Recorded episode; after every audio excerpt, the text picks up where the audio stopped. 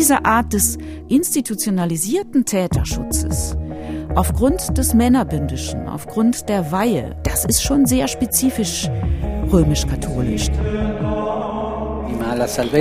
Eine Krankheit ist das, die hier ein Instrument Satans wird. Ich wünsche mir eine römisch-katholische Kirche, die weniger Opfer produziert. Das große Ganze. Der gesellschaftskritische Podcast von MDR aktuell. Hallo und herzlich willkommen zu dieser 18. Folge des Großen Ganzen. Mein Name ist Lydia Jacobi. Ich bin Redakteurin bei MDR aktuell und gehe mit meinem Kollegen Tobias Barth in diesem Podcast den großen gesellschaftlichen Fragen der Gegenwart auf den Grund. In einigen Teilen des Landes schießt die Zahl der Austritte aus der römisch-katholischen Kirche gerade massiv in die Höhe. Dass die Kirchenmitglieder verlieren, ist zwar grundsätzlich nichts Neues, in diesem Fall geht es aber ans Eingemachte. Denn durch den massenhaften Missbrauch von Kindern und Jugendlichen hat die Kirche Vertrauen und Glaubwürdigkeit verloren. Nochmal befeuert durch das jüngste Missbrauchsgutachten aus München, das unter anderem dem ehemaligen Papst Benedikt vorwirft, untätig geblieben zu sein, als ihm bekannt wurde, dass ein Priester Kinder sexuell missbraucht hatte. Zur Erinnerung, das ist ja bei weitem nicht der einzige Fall. Laut einer Studie von 2018 haben seit 1946 fast 3700 Kinder und Jugendliche sexuelle Gewalt in der katholischen Kirche erfahren. Das Thema ist nicht neu. Aber die Forderungen nach Reformen in der Kirche, die werden immer lauter. Demokratische Strukturen, weniger Macht für die Bischöfe, Frauen in geistlichen Ämtern, Abschaffung des Zölibats. Wie realistisch eine Erneuerung der katholischen Kirche ist, wie sehr das System Kirche die Missbrauchsfälle begünstigt hat und wie tief sie erschüttert ist, darüber spreche ich in diesem Podcast mit Christiane Florin. Sie ist Publizistin und Journalistin, Religionsredakteurin beim Deutschlandfunk, selbst Katholikin, hat mehrere Bücher über Glauben und Kirche geschrieben, über Frauen in der katholischen Kirche zum Beispiel, und sie ist vor allem eine ausgewiesene Kennerin des gesamten Missbrauchskomplexes. Schön, dass Sie hier sind. Hallo, Frau Florin. Hallo. Derzeit zweifeln ja wegen der Missbrauchsfälle in der katholischen Kirche viele daran, ob sie der Kirche weiter die Treue halten sollten. Versuchen Sie eigentlich immer noch, so wie Sie Ihr Buch damals nannten, katholisch zu bleiben? Das Buch ist zwei Jahre alt und der Untertitel heißt ja nicht, wie ich versuche römisch-katholisch zu bleiben, sondern wie ich versuche katholisch zu bleiben. Und das ist schon ein Teil der Antwort. Römisch-katholisch im Sinne von ich stimme der Lehre zu, ich finde den hierarchischen Aufbau, diese absolutistische Monarchie, diese Unterscheidung in Klerus und Laien richtig. Römisch-katholisch in diesem Sinne bin ich schon lange nicht mehr. Aber ich bin aufgewachsen in einer katholischen Familie, die katholische Kirche, ich stamme ja aus dem Rheinland, hat mein Leben, meine Kindheit, auch meine Jugend sehr geprägt. Ich habe mich in dieser Kirche auch engagiert. Und deshalb kann ich nicht so einfach sagen, ich streife das ab, sondern es ist ein Versuch, was ich von dem, was mich geprägt hat, behalten kann, was sich im Leben bewährt hat, wovon finde ich, es ist wichtig, das, davon möchte ich nicht lassen. Aber es ist eben vor allem auch ein Aussortieren. Und ich bin noch äh, Mitglied. Ich habe aber einen Austrittstermin gehabt im vergangenen Jahr, den ich dann aus beruflichen Gründen nicht wahrgenommen habe. Also ich bin eigentlich aus der Institution, habe zu der Institution ein sehr distanziertes Verhältnis. Viele haben sich von der Institution jetzt komplett abgewandt, haben ähm, ihre Mitgliedschaft in der katholischen Kirche abgestreift. Es gab jetzt vor kurzem erst Zahlen von der Deutschen Presseagentur, die in verschiedenen bayerischen Städten nachgefragt hat und festgestellt hat, dass die Kirchenaustrittszahlen dort nach der Veröffentlichung des letzten Missbrauchsgutachtens, was äh, die Erzdiözese München und Freising in Auftrag gegeben hatte im Januar, dass die Kirchenaustrittszahlen danach massiv angestiegen sind. Ist das die richtige Reaktion oder verliert die Kirche damit womöglich die letzten kritischen Geister? Ich kann gar nicht bewerten, was die richtige Reaktion ist. Es gibt Menschen, die sagen, ich bleibe in dieser Institution, denn nur wenn ich bleibe, kann ich etwas bewirken, kann ich etwas verändern. Nur wenn ich drin bin, dann wird meine Kritik auch gehört. Ich weiß nicht, ob das so stimmt. Mein Eindruck ist, dass Kritik nicht gehört wird im Sinne von ernst genommen wird und zu Veränderungen führt, völlig egal, ob sie von drinnen oder von draußen kommt. Aber es geht sicher um eher um eine Wahrnehmung als um eine Tatsache. Also das ist das, was manche sagen, worauf ja auch Ihre Frage zielte. Diejenigen, die jetzt gehen, sind tatsächlich die kritischen Geister. Die, diejenigen, die enttäuscht sind, dass nicht ein Minimum an Moral äh, gegolten hat in einer Institution, die anderen Moral predigt. Und diejenigen, die gehofft haben, es verändert sich was und denen das jetzt mit Veränderungen zu lange dauert.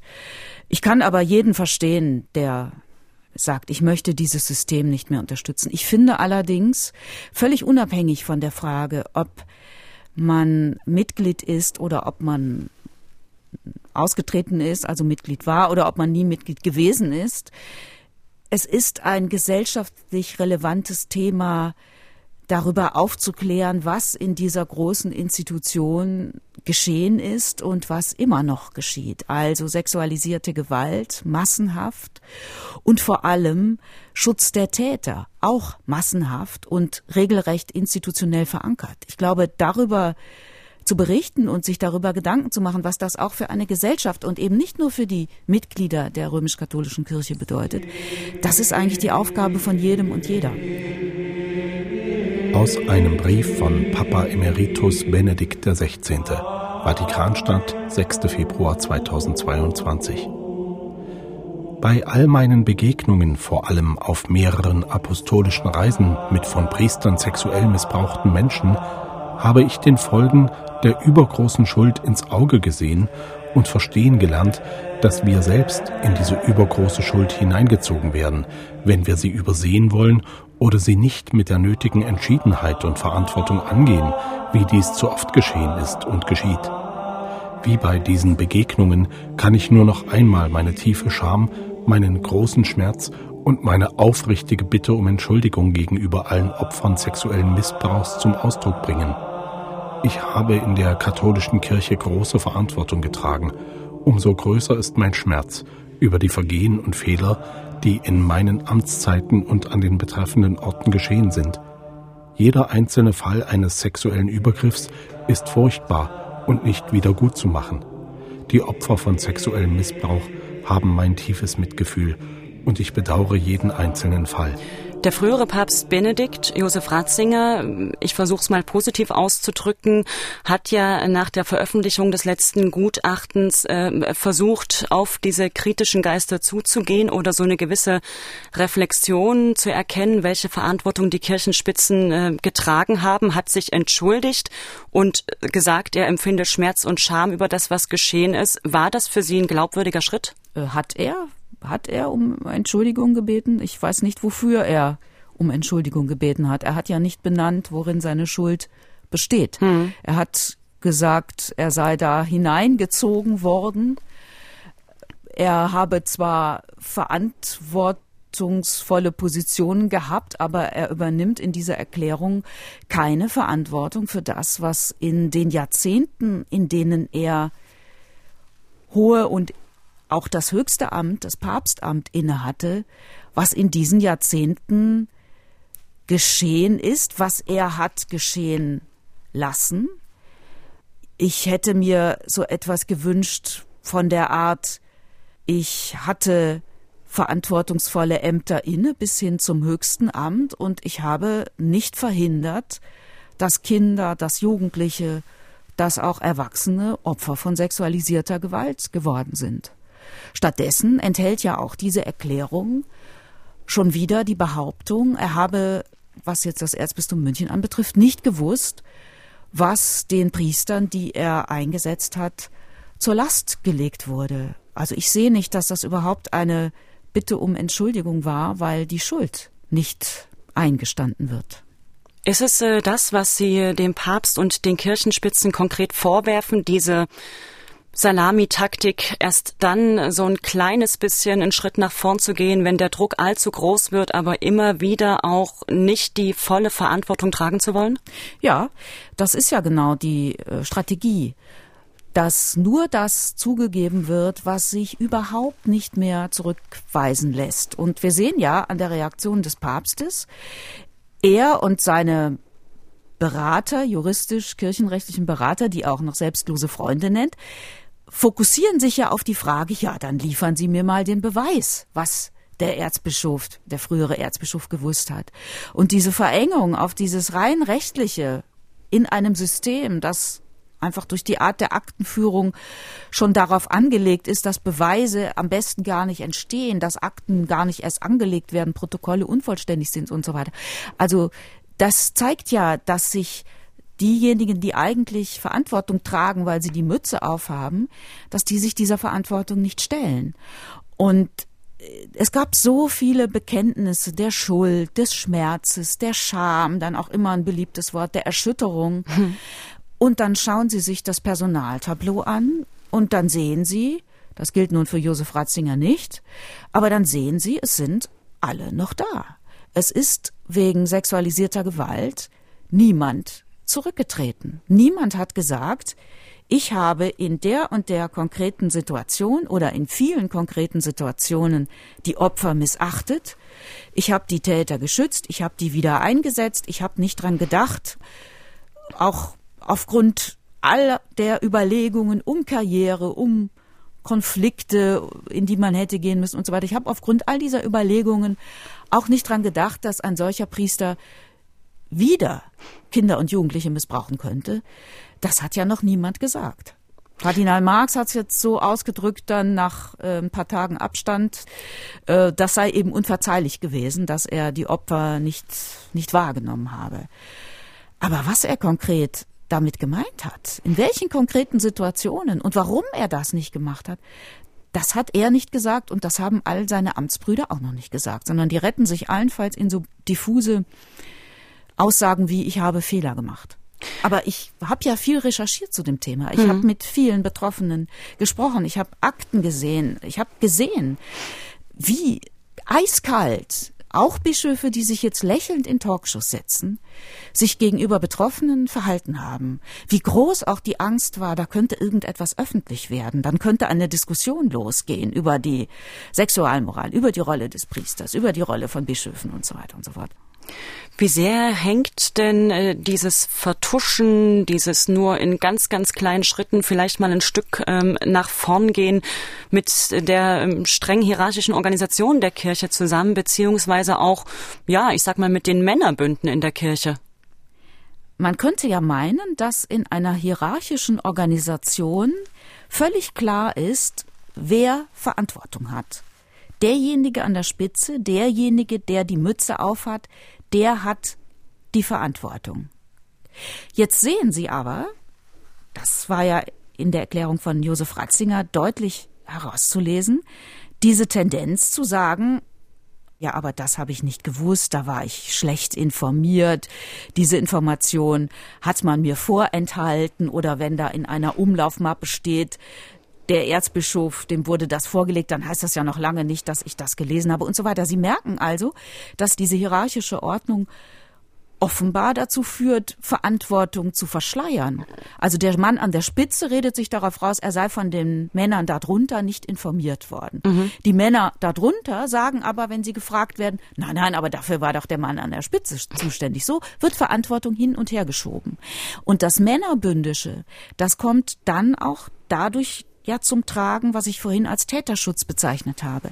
Die Priester werden ja deshalb geschützt, weil sie Priester sind, weil sie geweihte Männer sind und damit nach Lehre der Kirche in einem anderen Daseinszustand verglichen mit einem nicht geweihten Menschen.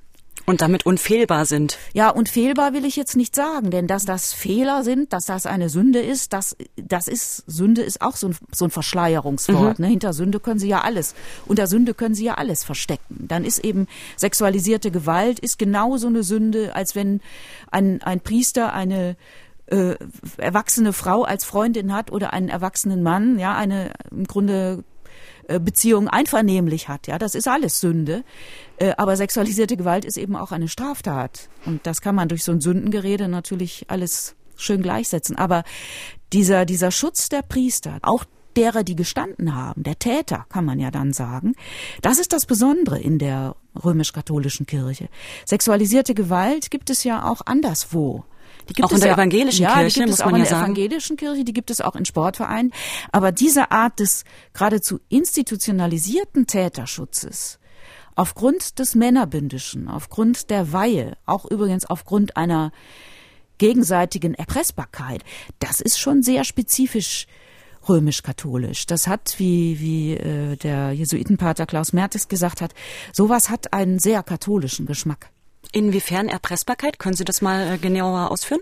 Ja, zu dem Machtgefüge gehört ja, dass Geistliche zölibatär leben müssen. Das hm. heißt, die haben ihre sexuelle Selbstbestimmung an die Institution abgegeben, in dem Sinne, dass sie sagen, ich lebe keusch, ich habe keine sexuellen Beziehungen. Ne? Zölibat heißt ja mehr als Ehelosigkeit. Und nun wissen wir aber aus vielen Studien, dass viele Priester das nicht schaffen. Viele Priester sind mit ihrer Sexualität erpressbar. Und damit meine ich jetzt nicht äh, Missbrauch, sondern damit meine ich auch äh, eine Beziehung auf Einvernehmen zu einer erwachsenen Person, alles Mögliche. Und der Zölibat ist ein Machtmittel. Es gab ja, was sexualisierte Gewalt anbetrifft, da wird geschätzt, dass ungefähr fünf Prozent der Priester Beschuldigte sind, Täter sind. Das steht zum Beispiel in der MHG-Studie, die 2018 ähm, erschienen ist im Auftrag der Deutschen Bischofskonferenz. Aber diese 95 Prozent, die nicht Beschuldigte sind, da kann man trotzdem davon ausgehen, dass viele von denen etwas gewusst haben, etwas geahnt haben oder sogar damit beauftragt waren, auf einen einschlägig auffällig gewordenen Priester aufzupassen, wie es dann manchmal in den Akten heißt. Und da ist ja die Frage, warum sagen nicht andere Priester, da ist was mit dem und Kindern und Jugendlichen. Ich glaube, dass der übergriffig wird. Geht dem mal nach. Und das hat, glaube ich, mit dieser Erpressbarkeit zu tun. Jeder denkt, naja, also besser halte ich still, denn bei mir, da wäre ja auch was. Was, wie gesagt, nicht eine Straftat sein muss, aber ein Verstoß gegen den Zölibat.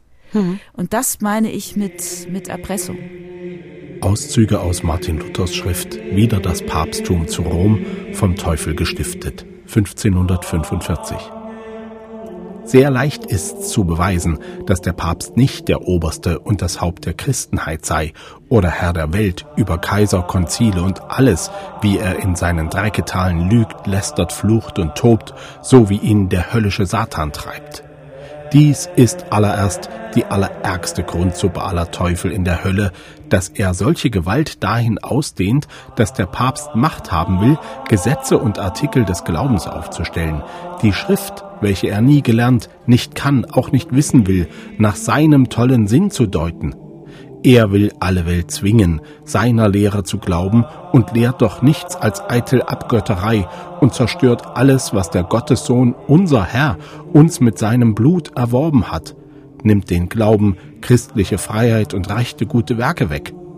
Und das nennt er in seinem teuflischen, spitzbübischen Drecketen richtig getan und Gehorsam der Kirche und brüllt daher wie besessen und voller Teufel, dass wer ihm und seiner römischen Kirche nicht gehorsam ist, der könne nicht selig werden. Als päpstisch, spitzbübisch und teuflisch musst du es verstehen, dass der Papst den Namen der heiligen römischen Kirche aufs schändlichste und lästerlichste braucht und damit seine Bubenschule, Huren- und Hermaphroditenkirche meint, des Teufels Grundsuppe. Jetzt sind wir gerade beim Thema Zölibat. Bleiben wir mal kurz dabei. Viele Beobachter und Beobachterinnen sehen ja darin, also in der sexuellen Enthaltsamkeit der Priester, einen gewissen Risikofaktor für Missbrauch und fordern dessen Aufhebung. Denken Sie, dass das der richtige Weg ist? Es gibt nicht den einen richtigen Weg. Das Wort Risikofaktor wird ja bewusst gewählt in seriösen Studien man sagt eben, es ist ein Risikofaktor. Es gibt nicht so ein ganz simples Ursache-Wirkungsverhältnis. Also wenn mhm. der Zölibat abgeschafft ist, das heißt noch lange nicht, dass dann sexualisierte Gewalt aufhört. Und es ist auch nicht alleine der Zölibat, sondern es ist der Zölibat in Kombination mit einer repressiven Sexualmoral, auch in Kombination mit einem sehr ja, verdrucksten Verhältnis zur Homosexualität, also alles, was mit Sexualität überhaupt zu tun hat, steht ja immer noch unter Sündenverdacht. Sexualität darf ja, wenn Sie der römisch-katholischen Lehre glauben, sowieso nur legitim in der Ehe stattfinden. Aber was beim Thema sexualisierte Gewalt wichtig ist, ist natürlich auch nicht alleine die Sexualität, denn da geht's ja auch um Gewalt, da geht's also auch um Machtgefüge. Deshalb glaube ich überhaupt nicht, dass die Abschaffung des Zölibats das Problem lösen könnte, sondern es sind verschiedene Risikofaktoren, die sind identifiziert. Und dazu gehört der Zölibat, die Sexualmoral, das Verhältnis zur Sexualität. Dazu gehört aber vor allem das unkontrollierte Ausüben von Macht. Das ist für die Taten wichtig. Das ist aber auch für die Vertuschung wichtig. Als im äh, Jahr 2010 der massenhafte Missbrauch äh, bekannt wurde, da hat der Theologe Hermann Hering geschrieben, er habe eben wenig Vertrauen in den Aufarbeitungsprozess und das dockt ein bisschen an das an, was Sie jetzt gerade gesagt haben, weil er weiterhin einen intensiven Korpsgeist erkannte, so hat er es geschrieben, der die äh, Mechanismen der Geheimhaltung fördere und vor allen Dingen verhindere, die urdemokratischen Tugenden der Transparenz und Partizipation zu lernen, so war sein Zitat.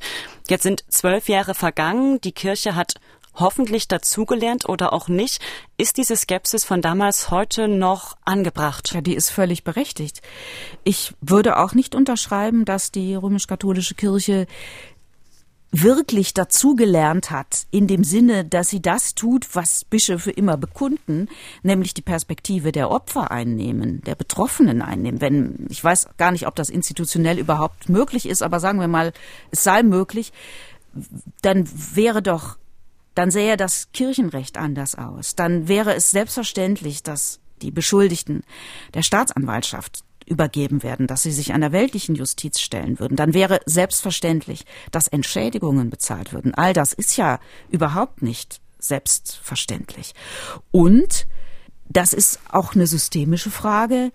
Ich bin nicht der Ansicht, dass sich die Organisation, aus der die Täter stammen, dass das die richtige ist, um dieses ganze Geschehen aufzuarbeiten. Das ist nach wie vor für mich ein großes Rätsel, warum vor allem der Staat, die Politik, zuschaut und immer noch sagt, das sollen die Kirchen selbst aufarbeiten. Man sieht ja, was dann rauskommt. Es kann ein Gutachten rauskommen, in dem tatsächlich, das würde ich jetzt bei dem Münchner Gutachten sagen, in dem tatsächlich viel ans Licht kommt. Es können aber auch Gutachten rauskommen, die davon gekennzeichnet sind, dass bestimmte Themen einfach gar nicht angesprochen werden. Systemische Fragen, moralische Fragen, solche Gutachten gibt es ja auch. Nun sind ja aber viele der Taten bereits verjährt, können deswegen nicht mehr ähm, von Staatsseiten verfolgt werden, beziehungsweise Entschädigungszahlungen gab es ja, aber eben nicht in der Höhe, die Sie für angemessen halten würden. Ja, also man muss unterscheiden. Das eine, wenn die, wo die Staatsanwaltschaften tätig werden, das ist die Aufklärung. Das gilt für Fälle, die nicht verjährt sind. Das ist das eine. Ich habe aber vorhin von Aufarbeitung gesprochen.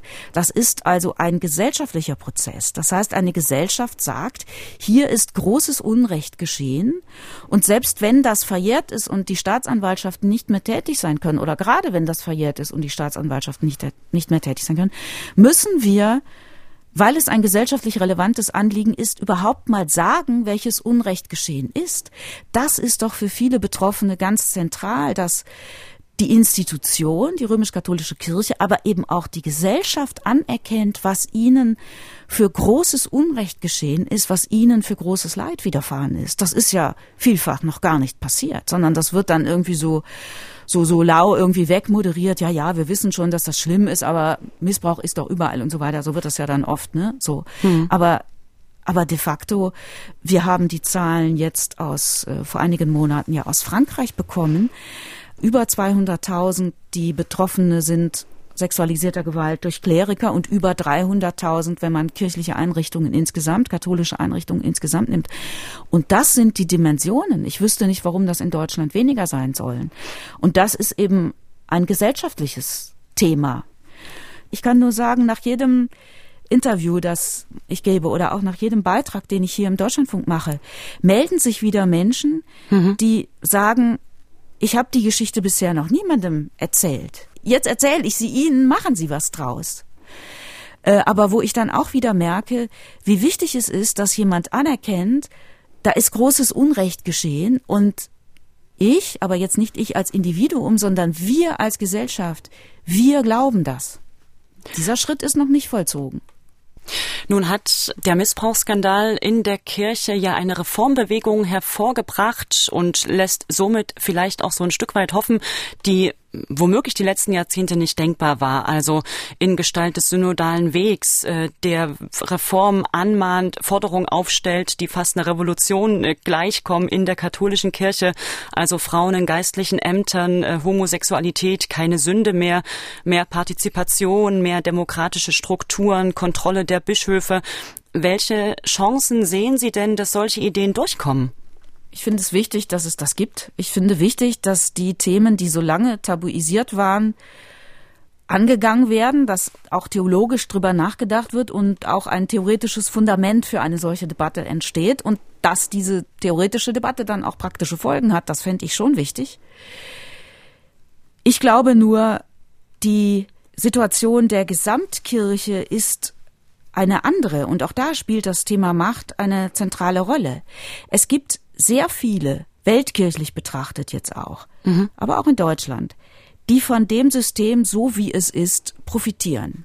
Denn das, was am, im synodalen Weg ja kritisiert wird, wo überlegt wird, wie können wir das ändern, dass die Sexualmoral so ist, wie sie ist, dass die Machtverhältnisse so sind, wie sie sind, das ist ja nicht einfach so passiert, sondern das ist ja Ergebnis von bewussten Entscheidungen. Die Leitungsebene der römisch-katholischen Kirche, die will das so.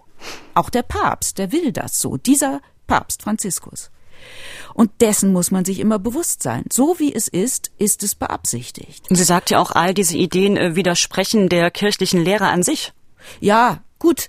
Lehre kann sich ändern, das zeigt die Kirchengeschichte natürlich auch, aber die Frage ist, wird sie sich in diesen Punkten ändern? Die Frauenbewegung, die gibt es nun schon seit Jahrzehnten oder wenn man die erste dazu rechnet, schon seit mehr als 100 Jahren, wenn man die Wahlrechtsbewegung und so dazu rechnet.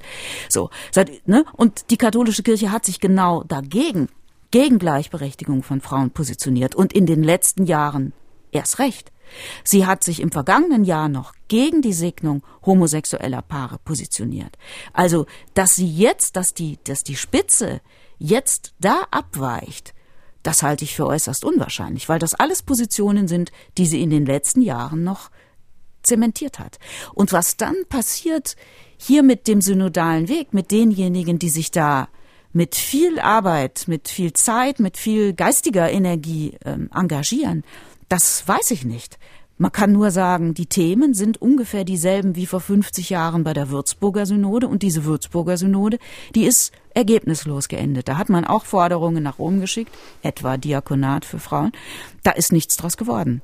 Hm. Jetzt ist natürlich ein anderer Punkt erreicht, weil doch bei vielen Menschen wirklich die Geduld am Ende ist, weil die Austrittszahlen hoch sind, weil die Bindung an Kirche insgesamt in der Gesellschaft nicht mehr so groß ist. Wir werden demnächst ja nur noch, ähm, wir werden demnächst unter 50 Prozent Mitglieder, Kirchenmitglieder in Deutschland haben. Also all das, das sind ja, das ist schon eine andere Situation als vor 50 Jahren. Ich glaube nicht, dass sich eine Veränderung, wenn man jetzt mal annimmt, die Beschlüsse, die jetzt bei der Frankfurter Versammlung kürzlich gefasst wurden, die gehen jetzt auch weiter und es kommt dann so ein Abschlussvotum im Sinne von Reformen zustande. Das wird dann in Rom eingespeist. Ich glaube nicht, dass sich davon irgendetwas umsetzen wird.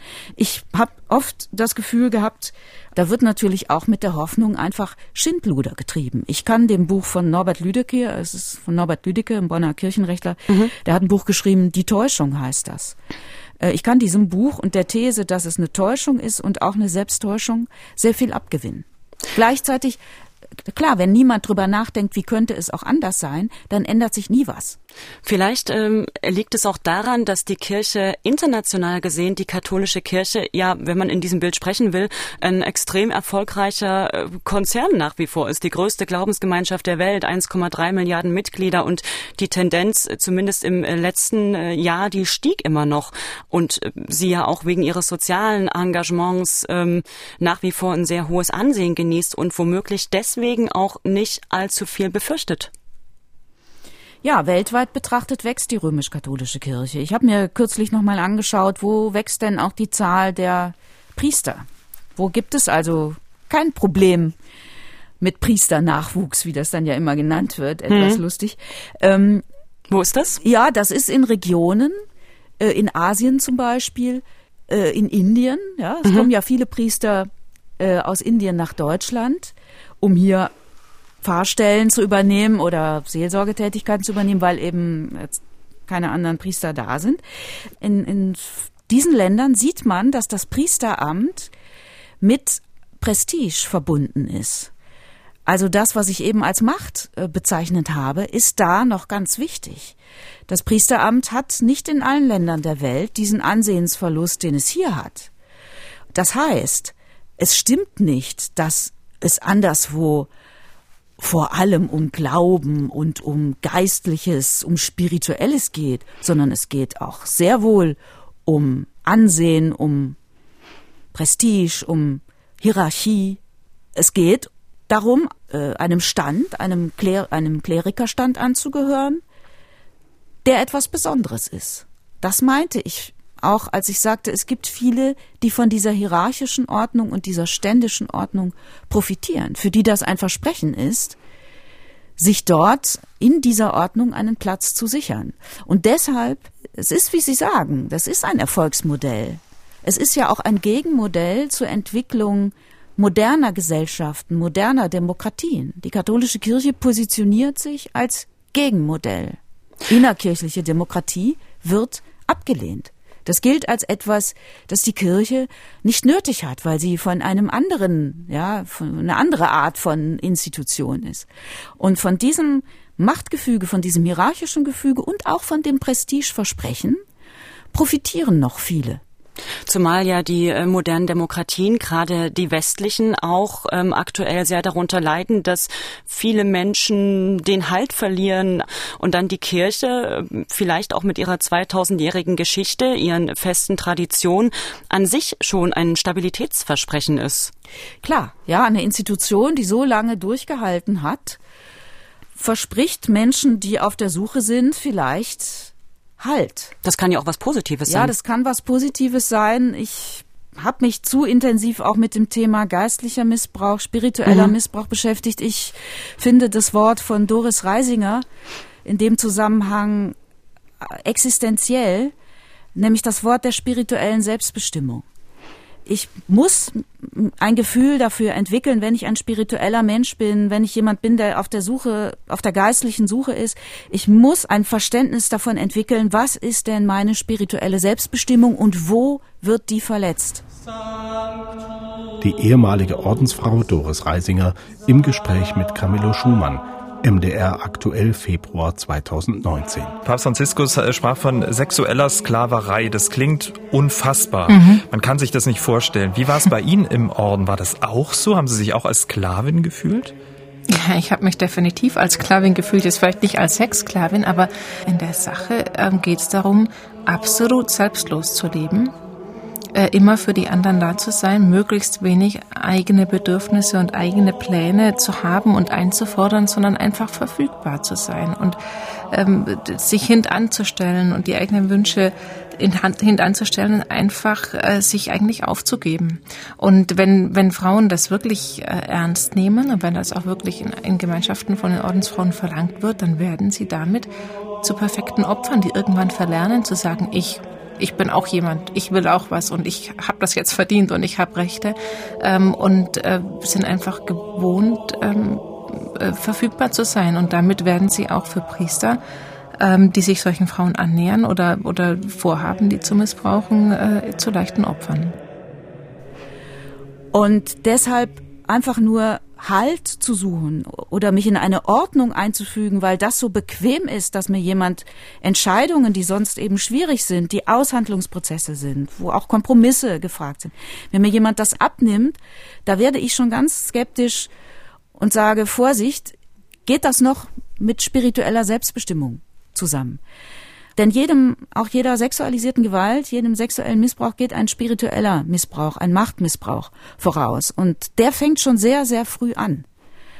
Ähm, und deshalb ist für mich dieses so, ach, Menschen suchen Halt und Orientierung so eine sehr beliebte Erzählung, mhm. wo ich aber misstrauisch bleibe. Sie haben vor wenigen Tagen äh, im Deutschlandfunk ein Gespräch geführt mit dem Philosophen und Religionskritiker Joachim Kahl, der früher mal ähm, sehr religiös war. Und er hat gesagt, äh, der Größenwahn wäre im Christentum angelegt und plädiert deshalb für eine Humanität ohne Gott, so hat er es bezeichnet. Ist das die einzig richtige Konsequenz in dieser Glaubwürdigkeitskrise der Kirche? Also Sie merken ja, glaube ich, dass ich so Antworten mit einzig richtig oder nur das oder das ist die Lösung, dass ich solche Antworten gar nicht gebe. Glaube, Nicht-Glaube ist ja ein individueller äh, Prozess. Ich bin skeptisch gegenüber allen Ismen. Vielleicht mhm. beim Feminismus mache ich mal eine Ausnahme. Äh, aber ich bin skeptisch allen Ismen gegenüber, zu sagen, so, das ist jetzt das Richtige, das ist der Weg und dem folgen wir. Ob Menschen glauben, ob sie an einen Gott glauben und wie sie sich diesen Gott vorstellen, ist ja hoffentlich das Ergebnis einer langen, ehrlichen Auseinandersetzung. Und ich habe ja in diesem Gespräch mit Joachim Kahl, den ich schätze, dessen Bücher ich auch sehr schätze, auch angesprochen, dass wenn er zum Beispiel seine Utopie einer Gesellschaft entwirft, da geht es vor allem um soziale Gerechtigkeit, hinter dieser Utopie da können sich ja auch Menschen versammeln, die religiös sind, die evangelisch sind, die katholisch sind, die muslimisch sind. Mhm. Ja, so, da, da ist also die, der, die Frage des Glaubens ist überhaupt nicht der entscheidende Punkt, sondern vielleicht die Frage, wie gewichte ich Gerechtigkeit und auch soziale Gerechtigkeit. Also deshalb dass das jetzt eine Humanität ohne Gott, dass das der einzige Weg ist, das glaube ich nicht. Aber wie gesagt, ich halte es für wichtig, sich Gedanken zu machen, wenn ich denke, ich bin ein spiritueller Mensch, wie sieht meine spirituelle Selbstbestimmung aus? Aber es ist ja nicht jeder ein spiritueller Mensch. Es vermisst ja nicht jeder etwas, weil er nicht gläubig ist. Äh, ich habe Anfang des Jahres äh, habe ich eine Sendung gemacht äh, mit Kurt Flasch, dem Philosophiehistoriker. Der hat ja auch ein Buch geschrieben, warum ich kein Christ bin. Das war eines der für mich ertragreichsten Bücher, das ich in den vergangenen Jahren gelesen habe. Hm. Der vermisst ja auch nichts. Der setzt sich immer noch mit christlichen Denkern sehr intensiv auseinander, aber eben mit einer intellektuellen Absicht und nicht mit der Absicht, das glauben zu wollen. Ich denke, solange es ein Ringen ist und solange ich nichts absolut setze, kann es mit oder kann es, kann es ohne Gott sein. Aber eine Lehre, der ich folgen soll, eine Hierarchie, der ich mich unterordnen soll, wo ich keinerlei Rechtsansprüche habe, das geht einfach nicht. Ne, das muss man sich immer klar machen, wenn man dieses römisch-katholische Gefüge, wenn man das ernsthaft alles glaubt, dann heißt das ja, ich habe als Individuum überhaupt keine Abwehrrechte gegenüber der Institution. Und das, finde ich, kann äh, ein Mensch, der in einer Demokratie lebt und erst recht dann nochmal äh, eine Frau, die in einer Demokratie lebt, kann das nicht mitmachen. Und viele Menschen haben das ja auch schon völlig abgeschichtet und nehmen sich das raus, was für ihr Leben sinnvoll ist und lassen alles andere weg. Unabhängig davon, was tatsächlich realistisch womöglich reformiert werden kann und wird, welche katholische Kirche wünschen Sie sich denn im 21. Jahrhundert? Ich bin da ganz bescheiden geworden. Ich wünsche mir eine römisch-katholische Kirche, die weniger Opfer produziert. Also das ist eigentlich das Ergebnis meines Rechercheprozesses. Das sollte eigentlich der Standard sein. Ja, ist es aber nicht. Ich hm. äh, sehe gerade in so sehr, wie soll ich sagen, so betonkatholischen geistlichen Gemeinschaften, die ja in einigen Ecken wirklich gedeihen, ja, die noch Zulauf haben, da sehe ich schon die Gefahr, dass da weitere Opfer produziert werden und dass die Wege, dass die Täterstrategien vielleicht etwas raffinierter sind, weil mehr Menschen jetzt hinschauen und weil auch wir Medien etwas genauer hinschauen.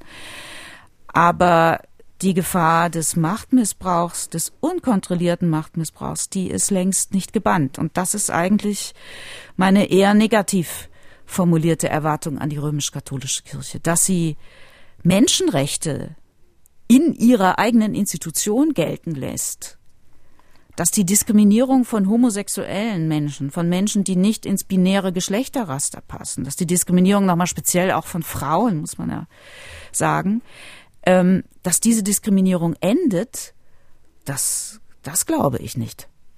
Im Gegenteil, sie macht es eben zum Identitätsmarker. Marker in einem auch politisch identitären Konflikt, den wir ja überall in der Welt äh, beobachten. Also das glaube ich alles nicht. Aber dass es, dass es weniger Opfer gibt, dass mehr Menschen wachsam sind, das hoffe ich.